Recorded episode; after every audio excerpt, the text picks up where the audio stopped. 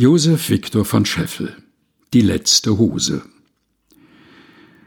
Letzte Hose, die mich schmückte, fahre wohl.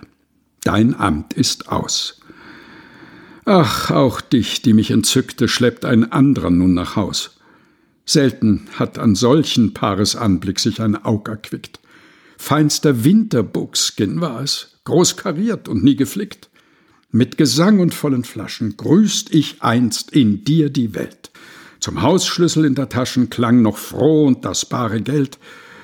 Aber längst kam das Verhängnis, die sechs Betzner zogen fort. Und das Brückentorgefängnis ist ein dunkler, stiller Ort. Längst verschwand, was sonst versetzlich, Frack und Rock und Mantelspracht. Nur noch du, es ist entsetzlich. Letzte Hose. Gute Nacht. Tag der Prüfung. Oh, wie bänglich schlägt mein Herz und fühlt es hell. Alles Irdsche ist vergänglich und das Pfandrecht schreitet schnell.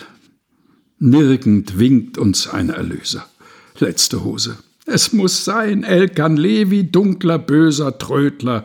Nimm sie, sie sei dein. Stiefelfuchs, du alter Treuer, komm und stütz mein Dulderhaupt.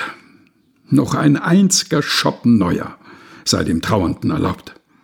Dann will ich zu Bett mich legen und nicht aufstehen, wenn's auch klopft, bis ein schwerer goldener Regen unverhofft durchs Dach mir tropft.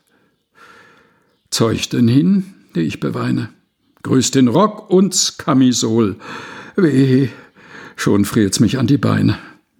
Letzte Hose, fahre wohl.